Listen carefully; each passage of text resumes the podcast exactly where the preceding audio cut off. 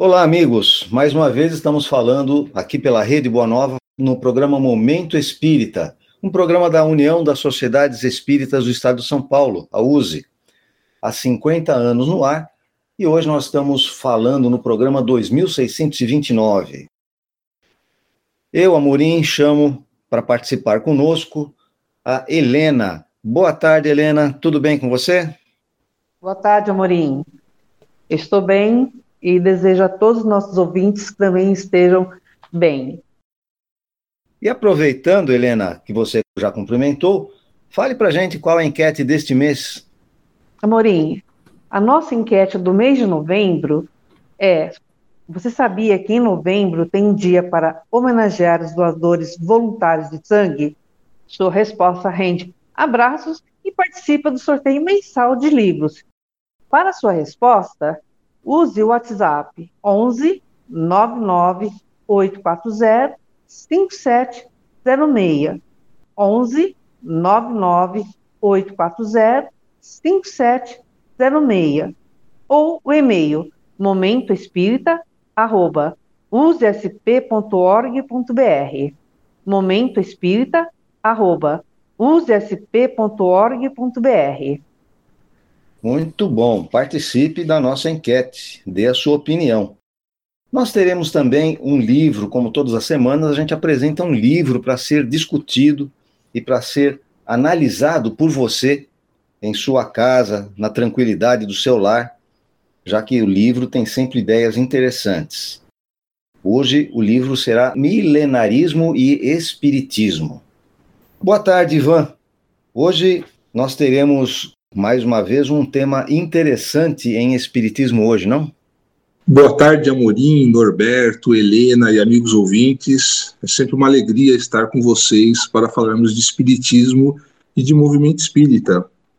Sim, Amorim, na sessão Espiritismo hoje, mais um assunto interessante. Um olhar espírita sobre a questão das drogas. Qual deve ser a nossa posição frente aos dependentes? Daqui a pouquinho vamos analisar, vamos explorar esse importantíssimo tema. Como sempre, um tema atual, sempre presente em momento espírita. Norberto Tomazini, boa tarde. Nós vamos continuar estudando na sessão Estude Viva. Olá, Amorim. Olá, Helena. Olá, Ivan. Olá, amigos do Momento Espírita. Isso mesmo, é, Amorim. A gente sabe que aquela campanha criada pela USE, né, o Comece pelo Começo, que viva estudar as obras fundamentais do Espiritismo, né, as obras codificadas pelo nosso Allan Kardec. E nós estamos estudando o livro, né, o primeiro livro, que é o Livro dos Espíritos. E hoje nós estaremos abordando o capítulo 4 da primeira parte, das questões 60 a 67a, seres orgânicos e inorgânicos. Muito bem, Momento Espírita então está começando e vamos repetir a enquete, Helena, por favor. Você sabia que em novembro tem um dia para homenagear os doadores voluntários de sangue? Para sua resposta, use o WhatsApp 11 99 840 5706. 11 99 840 5706 ou o e-mail momentoespírita@usesp.org.br. momentoespírita@usesp.org.br.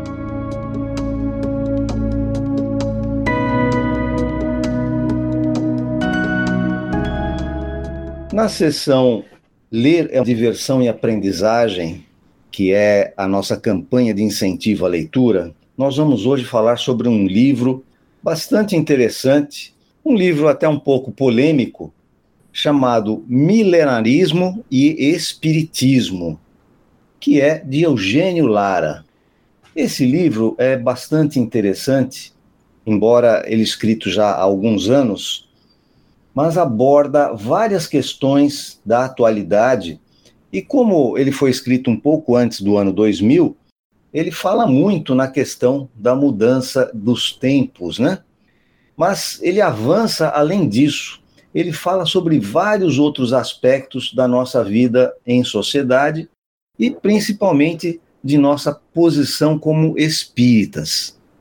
Ivan, você observou que aspecto mais interessante nesse livro que a gente pudesse passar para os nossos ouvintes? Morim, primeiro aspecto eu fui ver no dicionário o que, que é milenarismo.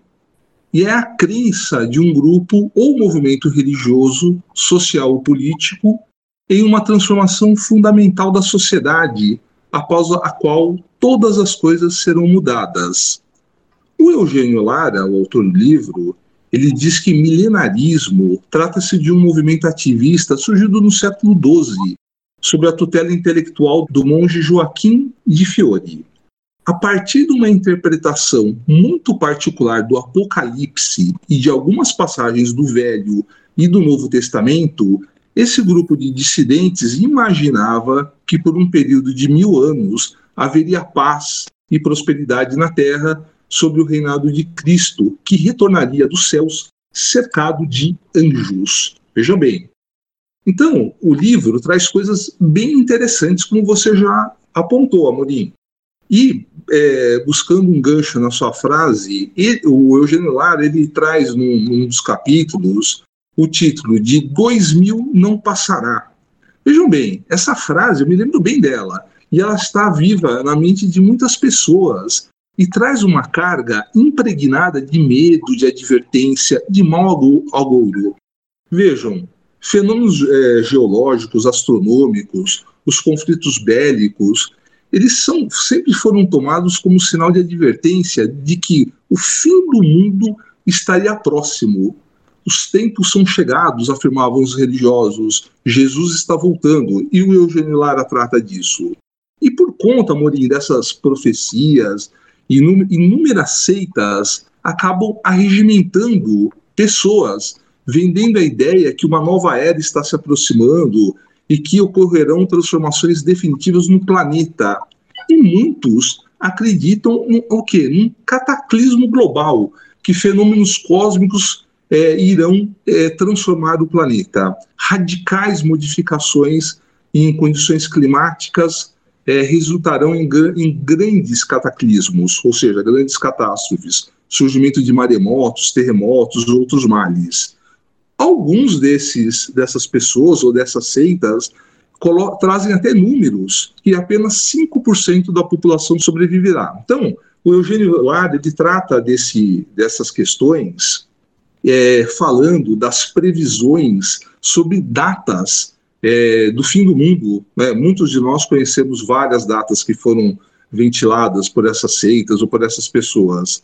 Muitas delas, inclusive, já passaram e nada ocorreu. O problema é que algumas dessas histerias e esses supostos líderes de seitas levaram muitas pessoas para a morte, infelizmente. Mas para o Espiritismo, o juízo final não tem o menor sentido. Trata-se apenas de uma crença, de um mito. Não é mesmo, Norberto? Isso mesmo, Ivan. E fazendo uma menção aqui, se a gente procurar dar uma estudada logo nas obras fundamentais do Espiritismo, formos lá olhar no capítulo final da Gênese, quando ele fala justamente isso que você falou, Ivan, os capítulos, os tempos são chegados, né?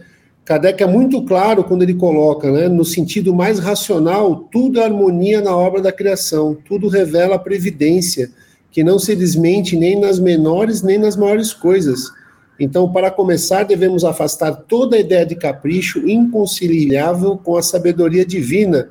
E lá ao final ele fala que o nosso globo, como tudo que existe, está submetido à lei do progresso. Então, realmente, a lei do progresso, ela vai fazer com que todas as coisas, inclusive nós, sempre estejamos evoluindo. Então, não, não, não, é, não casa essa metáfora do, do Amagedon, essa metáfora do juízo final, a, a seres que estão submetidos pelo seu livre-arbítrio à evolução, às suas escolhas diárias. E cada vez que fazemos essas escolhas mais alinhadas à lei de Deus, mais alinhadas ao fora da caridade na salvação, nós estaremos evoluindo. E não, não existirá esse, essa concepção colocada aí como juízo final.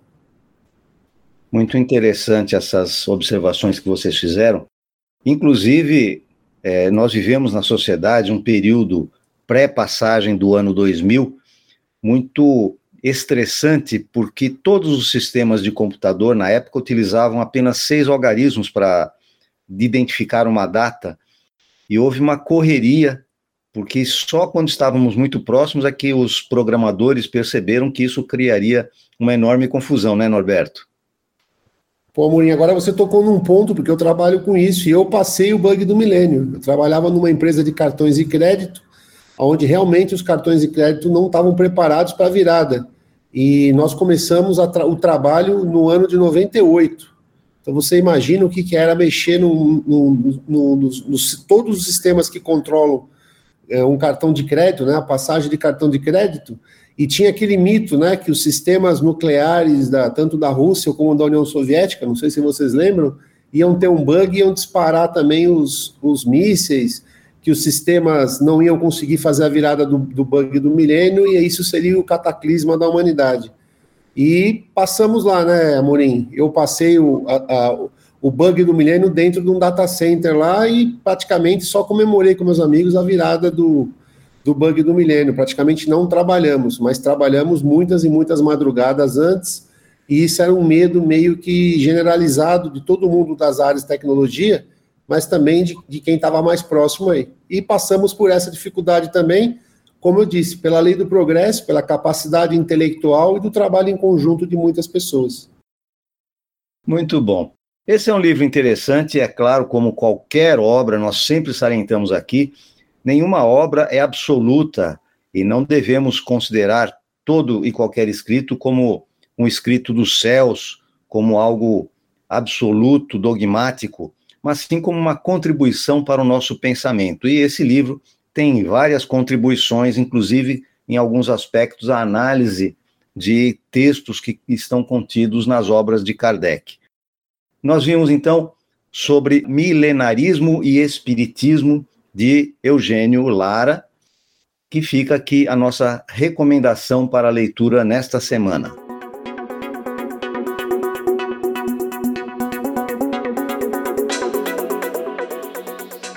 Nós estamos todas as semanas falando sobre temas atuais aqui em Momento Espírita.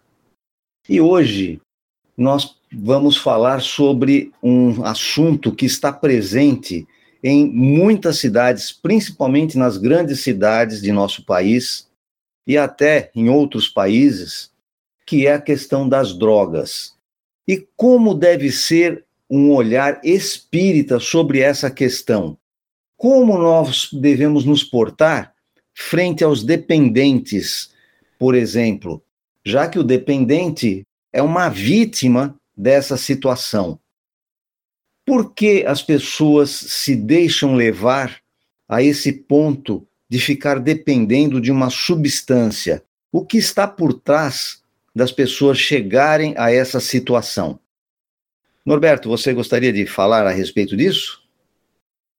Como você disse, realmente é, vamos dizer, é, é, uma, é uma pandemia isso, é uma, é, uma, é uma, uma quantidade de jovens, de pessoas de idade, e muitas pessoas que utilizam drogas, né, é uma realidade da nossa, da nossa sociedade, e como a gente sempre prega e entende que o centro espírita, como célula máter da nossa, da nosso movimento espírita, ele tem que estar tá sempre entendendo o seu, o seu entorno, né? E, obviamente, eu acredito que muitos ou quase todos os centros espíritas devem ter situações de famílias que possuem drogadictos, pessoas que estão indo no centro que também têm problema de utilização de drogas. Então, eu entendo que a, que a Casa Espírita precisa eh, se debruçar sobre esse assunto, com sua diretoria, seu departamento de doutrina, os outros departamentos, e montar justamente a visão sobre esse assunto.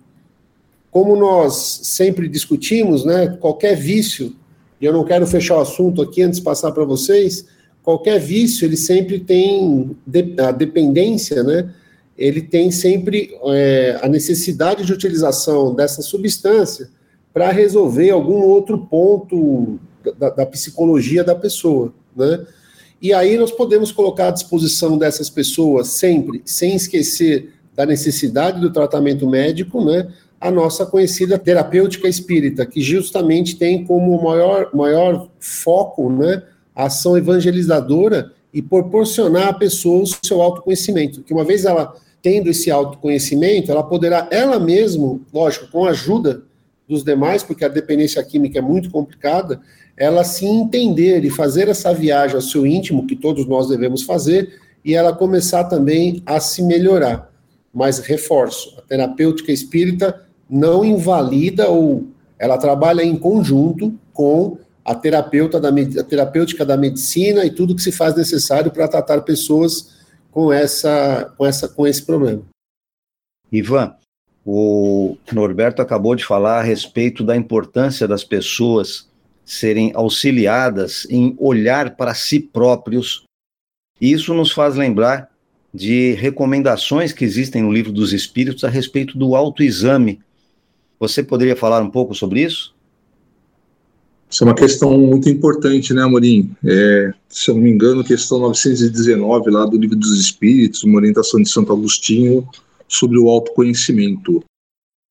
É, é importantíssimo nós entendermos né, o que se passa é, dentro de nós para a gente poder, o mais rápido possível, é o, o autoconhecimento, a gente poder tomar essas atitudes que promovam essa transformação, essa mudança de comportamento, pois afinal todos nós estamos buscando, né, nesse processo de educação espiritual aí que as diversas encarnações nos propiciam, o nosso é, aperfeiçoamento moral e intelectual. Essa questão das drogas é extremamente crítica o, o Norberto acabou de, de, dar o olhar de espírita é, de uma maneira clara e objetiva, mas é um problema seríssimo na sociedade que, infelizmente, é, não atinge só adultos, atinge os jovens e até mesmo crianças. Muitas vezes, né, é, essas pessoas acabam se envolvendo com as drogas, buscando algum tipo de, de apoio que ajude a conviver com a dor, com o medo, com a insegurança. Né? Outros, por, por outro lado, estão procurando um prazer, mas aí o efeito é muito intenso, o, o efeito das drogas. Isso acaba comprometendo o organismo, seu equilíbrio físico, mental e espiritual, causando esses sérios desajustes emocionais e sociais que tanta dor e sofrimento traz para familiares e amigos. Mas eu também queria lembrar aqui que a gente fala muitas vezes de drogas, pensando nas drogas ilícitas, né? mas é, a gente tem um grande problema que são as chamadas, entre aspas, drogas listas. Exemplo, álcool e tabaco. Que isso é, causa um, uma, uma grave situação, um grande desequilíbrio na saúde pública. Só para vocês terem uma ideia, segundo dados da Organização Pan-Americana de Saúde, o tabaco é a principal causa de morte, doença e empobrecimento. Olha, olha que coisa, a epidemia do tabaco ameaça a saúde pública do mundo, porque nós temos é, aproximadamente, segundo a organização, que é a OPAS, 1,1 bilhão de fumantes em, todos, em todo o mundo e morrem mais de 8 milhões de pessoas por ano.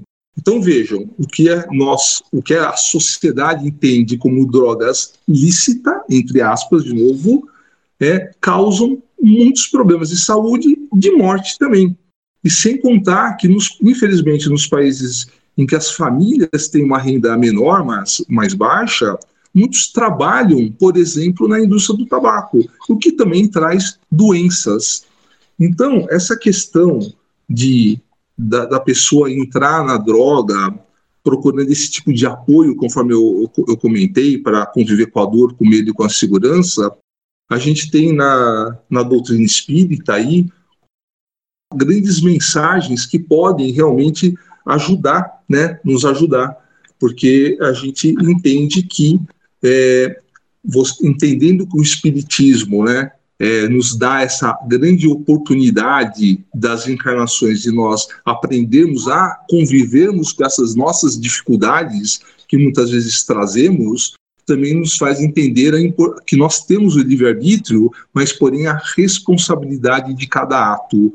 Então, é sempre é, a questão do autoconhecimento está aí, né? Nós olharmos para dentro, entendemos que podemos agir, temos liberdade para agir, mas precisamos nos responsabilizar por cada ato da nossa vida, Amorim.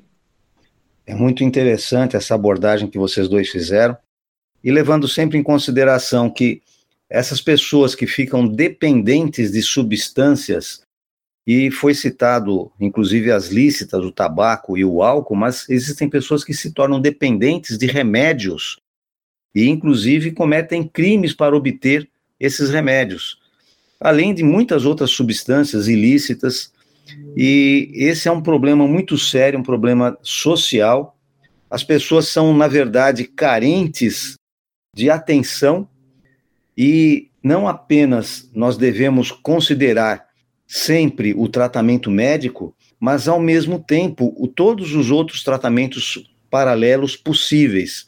Tratamento psicológico, eventualmente tratamento psiquiátrico e o tratamento espírita, que é o de reforçar a confiança que a criatura tem em si própria e no seu desenvolvimento.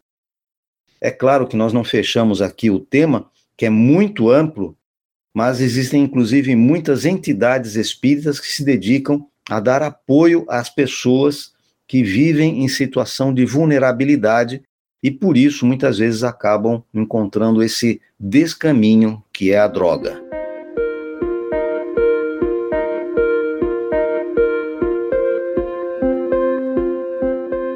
Helena, por gentileza, apresente novamente a nossa enquete. Claro, Amorim. Você sabia que em novembro tem um dia para homenagear os doadores voluntários de sangue? Caro ouvinte, sua resposta rende abraços e você participa do nosso sorteio mensal de livros. Mande sua resposta para o nosso WhatsApp 11 99840 5706 ou no e-mail momentoespírita@usesp.org.br. Vamos falar agora a respeito de nosso movimento, de nosso programa. Helena, você podia falar para a gente a respeito da Rede Boa Nova? Claro, Morim. O Clube Amigos da Boa Nova é um grupo de pessoas unidas que visa compartilhar e dividir o bem, levando a mensagem espírita através dos seus canais de comunicação, pela Rádio Boa Nova, pela TV Mundo Maior e pelas redes sociais. Você também pode fazer parte desse clube, ajudando nesta divulgação do Espiritismo. Venha participar desse clube. Ligue para 0800 12 018 38. 0800 12 018 38. E a FEAL também tem um site de fácil acesso, feal.colabore.org feal.colabore.org. E um lembrete aos ouvintes que já são sócios, solicitamos que passem a cobrança para débito automático, poupando pagar a taxa de boleto. Belo recado, é sempre importante a gente lembrar da necessidade que a emissora tem de receber apoio para continuar trabalhando, continuar divulgando o Espiritismo. E eu quero agora falar um pouquinho a respeito da revista digital Dirigente Espírita. Nós estamos com o número 191. Breve nós teremos o número 192 sendo publicado, mas ainda é o tempo do 191. E na página 51, nós temos um artigo muito interessante chamado O Obsessor de Ferdinando. Ele é interessante pelo texto e também pelo fato de que se trata de um artigo ilustrado. Então, é uma abordagem diferente em que a gente pode aproveitar os recursos da internet, os recursos eletrônicos, para fazer a divulgação de questões espíritas, usando não apenas o texto, ou não apenas a fala, mas a ilustração também. Então, nós convidamos você a conhecer a revista Dirigente Espírita no portal da USE, usesp.org.br, usesp.org.br. Entrando lá, você encontra facilmente o caminho para a revista digital Dirigente Espírita, que, aliás, é gratuita, além de todas as demais informações que existem ali no portal da USE. E também, claro, tem o programa Momento Espírita. Se você perdeu ou quer indicar para alguém para assistir o programa Momento Espírita, é só ir lá no portal da USE que você encontra os caminhos para ouvir o programa e até os endereços para você ouvir em qualquer lugar com muita facilidade. E agora, em momento de união, nós trazemos mais uma entrevista. E diferente de outras vezes, agora nós vamos entrevistar alguém que participa de Momento Espírita. O Norberto, que é nosso companheiro, está participando hoje de Momento Espírita e é um representante da USE distrital do Tatuapé. Norberto, nós não precisamos nos cumprimentar agora, porque já nos cumprimentamos, mas você pode dizer qual é o seu papel dentro da USE distrital do Tatuapé e quantas casas espíritas participam na distrital. Correto, Amorim. Amigos da Boa Nova, muito obrigado aí pela oportunidade de poder falar da nossa distrital. Hoje, na USE Distrital Tatuapé, eu estou de presidente, na, na segunda gestão de presidente aqui da USE Distrital do Tatuapé. Nós temos hoje, hoje aqui 16 casas unidas, né? Essas casas correspondem aqui no estado de São Paulo à zona leste da cidade de São Paulo, basicamente os bairros do Tatuapé, Vila Formosa, Vila, Vila Zelina, e temos uma casa também bem distante, na Zona Leste, que é, acabou unindo pelo coração aqui, apesar da distância, que é o Joana de Ângeles também, que eu sempre deixo um abraço muito fraternal para eles, mas nós temos hoje é, 16 casas unidas a, a Uso Tatuapé. Muito bom, Norberto. E nós vivemos, ao longo desses últimos dois anos, a questão da pandemia, muitas casas fecharam as suas atividades presenciais e passaram a usar apenas a atividade remota via eletrônica. Como está na USE Distrital do Tatuapé essa questão? As casas já voltaram? Já está tudo normalizado? Então, Amorim, as casas já voltaram suas atividades, diria, de, de, reuniões públicas, reuniões mediúnicas, né? Elas, elas já estão trabalhando na capacidade anterior, mas eu diria que com a pandemia houve algumas mudanças, tá, Morim? Primeiro, quase todos os cursos estão ainda em plataforma digital, né? Eu acredito que aqui na região esse, isso, essa facilidade veio justamente pela dificuldade de mobilidade na cidade de São Paulo, então muitos cursos é, são feitos digital. As reuniões administrativas das casas também são feitas hoje em modalidade também é, digital, nós também da USE Tatuapé aqui estamos fazendo a nossa, a nossa reunião de, de conselho da USE também de forma remota, mas agora já estamos querendo buscar, sabe que a gente gosta de, de estar junto com as pessoas que nós gostamos, né? Então a gente está buscando fazer uma forma meio híbrida, quer dizer, a cada dois ou três meses a gente nós fazemos a, a reunião fisicamente na, na, na sede aqui da USE Distrital, que é na Sociedade Espírita Beneficente Mínimos. Nós fazemos nossas reuniões lá, deixo também um abraço aqui ao pessoal do Mínimos.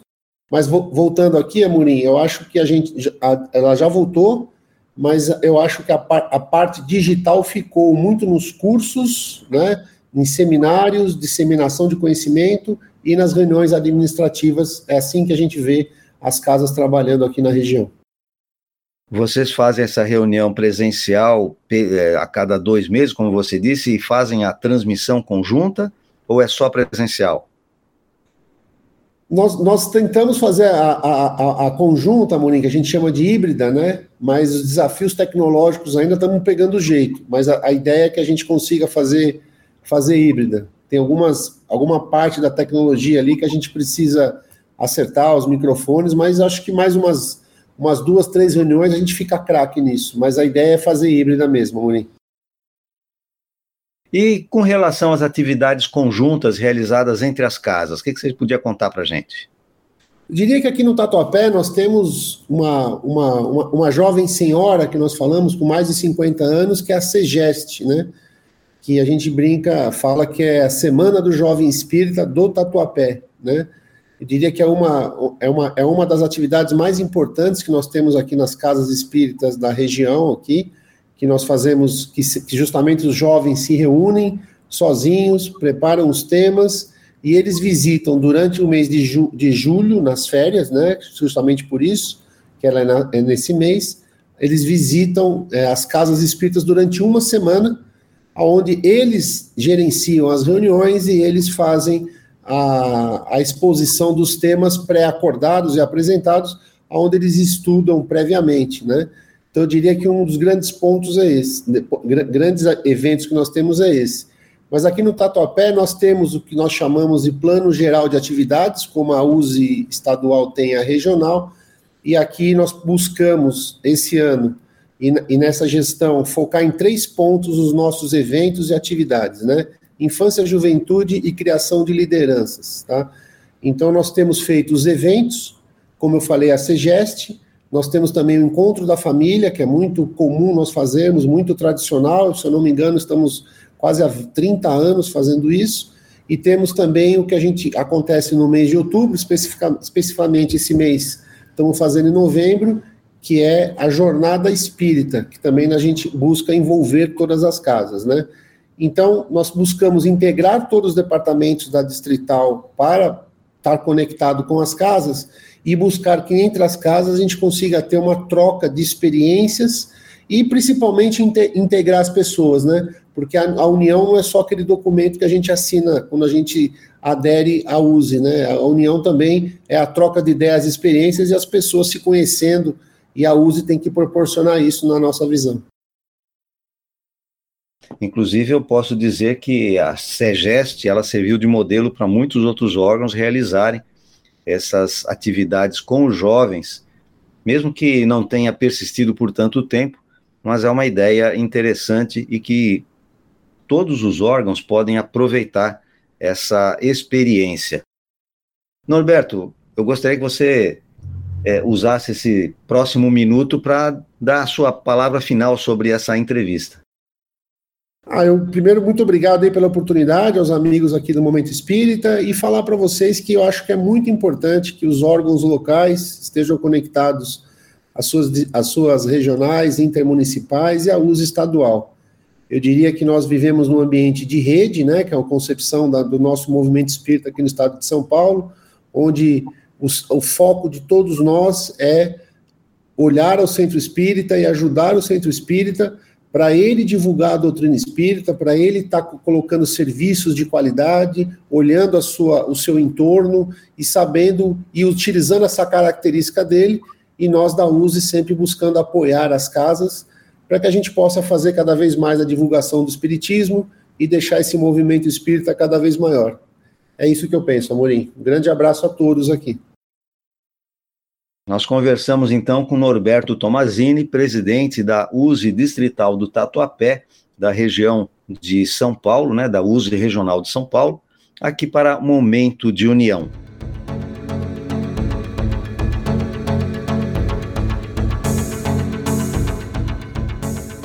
Estamos chegando ao final do nosso programa. Agora nós vamos passar para o estudo em Estude e Viva, Todas as semanas a gente está estudando as obras de Kardec e neste momento estamos no livro dos Espíritos, numa retomada desse estudo, que, claro, não é um estudo muito profundo, até por necessidade de caber no tempo de nosso programa, mas deve servir como motivação para que você, ouvinte, se dedique a um estudo mais detalhado, de preferência em grupo, onde a troca de ideias, a troca de interpretações, de experiências, pode servir para aperfeiçoar o entendimento de todos a respeito do assunto. E hoje nós vamos tratar das questões 60 a 67, seres orgânicos e inorgânicos, Ivan. Amorim, nesse capítulo 4, né, intitulado Princípio Vital, Kardec tem, tem interessante que antes de ele fazer a primeira pergunta, que é a pergunta de número 60, ele define o que são seres orgânicos e inorgânicos. Então ele diz basicamente que os seres orgânicos são aqueles que possuem uma fonte de atividade íntima própria que lhe dá vida. Eles nascem, crescem, reproduzem-se por si mesmos e morrem. Eles possuem órgãos especiais para realizar as diferentes atividades da vida e que são apropriadas às suas necessidades de conservação. Então, os homens, os animais, as plantas são exemplos desses seres orgânicos. E os inorgânicos? Os inorgânicos são todos aqueles que não possuem a vitalidade nem movimentos próprios e que são formados apenas pela agregação da matéria. Minerais, água e ar são alguns exemplos de seres inorgânicos.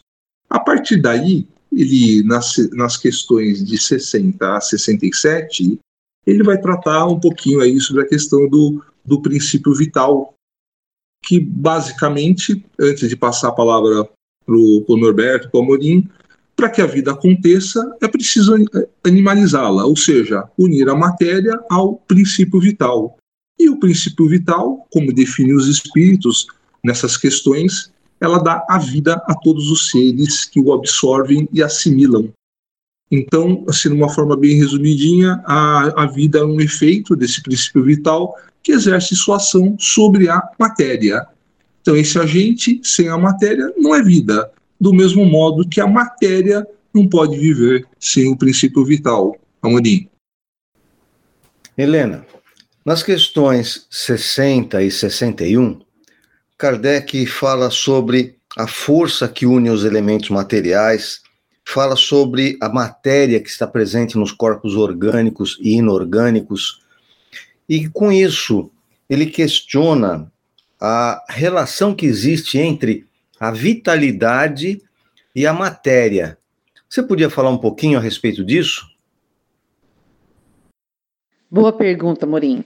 A diferença entre os seres orgânicos e inorgânicos não está na matéria em si que os constituem e nem na força que une os elementos materiais que integram os corpos, mas no fato de que a matéria que constitui os seres orgânicos é animalizada, isto é, unida ao princípio vital. Portanto, o princípio vital desempenha papel fundamental na caracterização de um ser orgânico. E os seres orgânicos são os que trazem em si mesmos uma fonte de atividade íntima, é, que lhes dá a vida, nascem, crescem, reproduzem-se e morrem.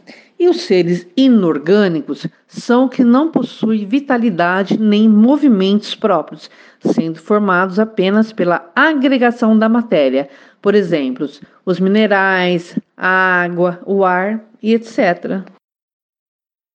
Norberto, os espíritos nos dizem que espírito e matéria são dois elementos que compõem o universo. O princípio vital, ele é um terceiro elemento, ele é uma criação à parte. Onde se encontra esse elemento, o princípio vital? Amorim, como nós sabemos, né, existem dois princípios no universo: o princípio inteligente e o princípio material.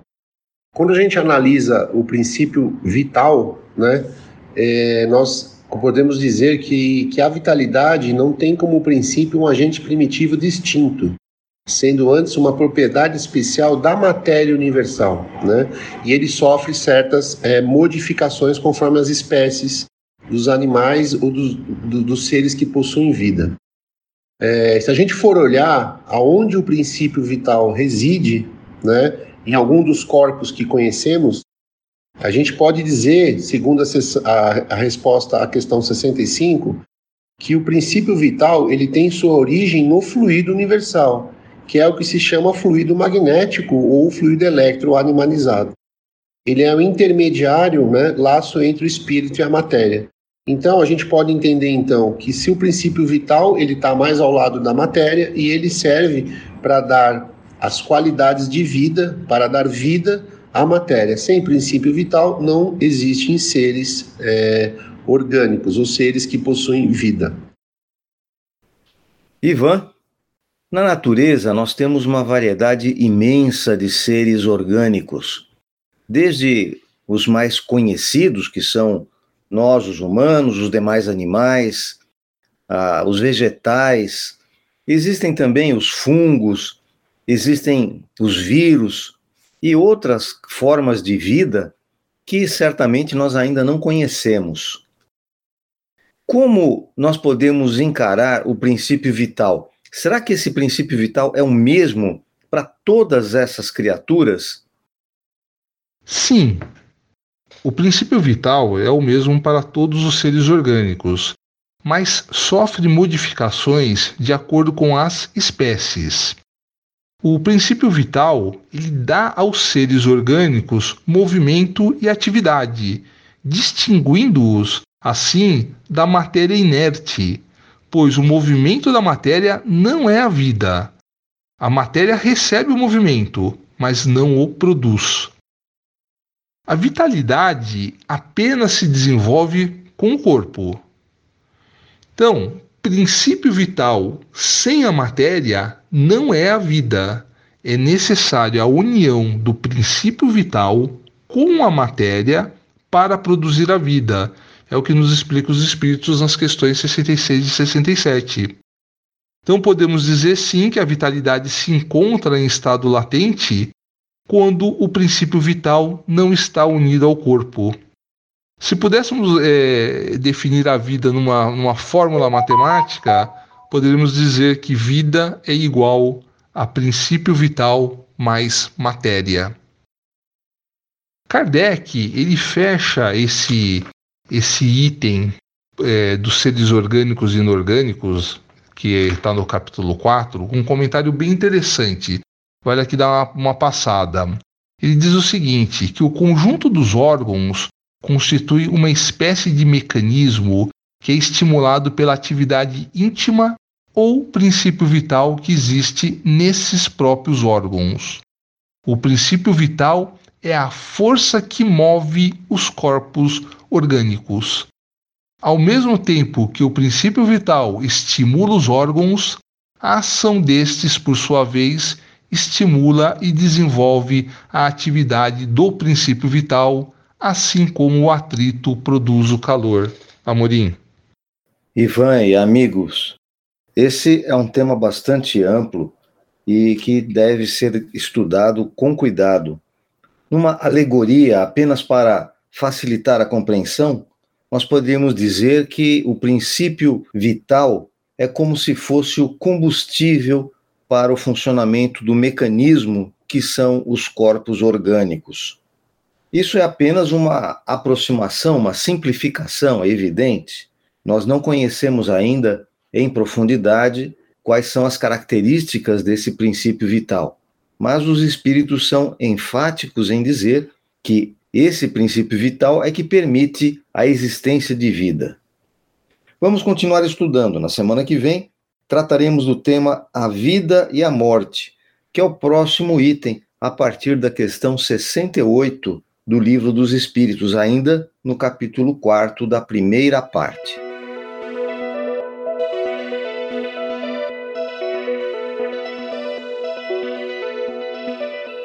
Chegamos ao final de Momento Espírita. Helena, por gentileza, apresente novamente a nossa enquete. Claro, Amorim. Você sabia que em novembro tem um dia para homenagear os doadores voluntários de sangue? Caro ouvinte, sua resposta rende abraços e você participa do nosso sorteio mensal de livros. Mande sua resposta para o nosso WhatsApp 11 99840 5706 ou no e-mail momentoespírita@usesp.org.br. Vamos agora às despedidas. Começando por você, Helena. Amorim, Norberto, Ivan, amigos ouvintes, é uma alegria ter participado desse programa que leva a boa palavra a todas as pessoas. Desejo uma boa semana a todos. Norberto, as suas despedidas. Amorim, Helena e Ivan, mais uma vez, muito obrigado pela oportunidade de estarmos aqui todos e estudem Espiritismo pelas obras fundamentais de Allan Kardec e até uma próxima oportunidade. Um grande abraço. Ivan. Um grande abraço a Amorim, Norberto, Helena e amigos ouvintes. Muito obrigado pela companhia, continue se instruindo e adquirindo novos conhecimentos. Desejo uma ótima semana a todos. Amigos, eu, Amorim, também quero deixar aqui o meu abraço a todos Momento Espírita, mais uma vez, falou sobre Espiritismo e movimento espírita aqui pela Rede Boa Nova. E na próxima semana, certamente estaremos todos juntos, ainda estudando e falando sobre atualidades. Um grande abraço Desejo um ótimo final de domingo, uma grande semana recheada de realizações e na próxima semana estaremos juntos de novo. Fique agora com a programação da Rede Boa Nova.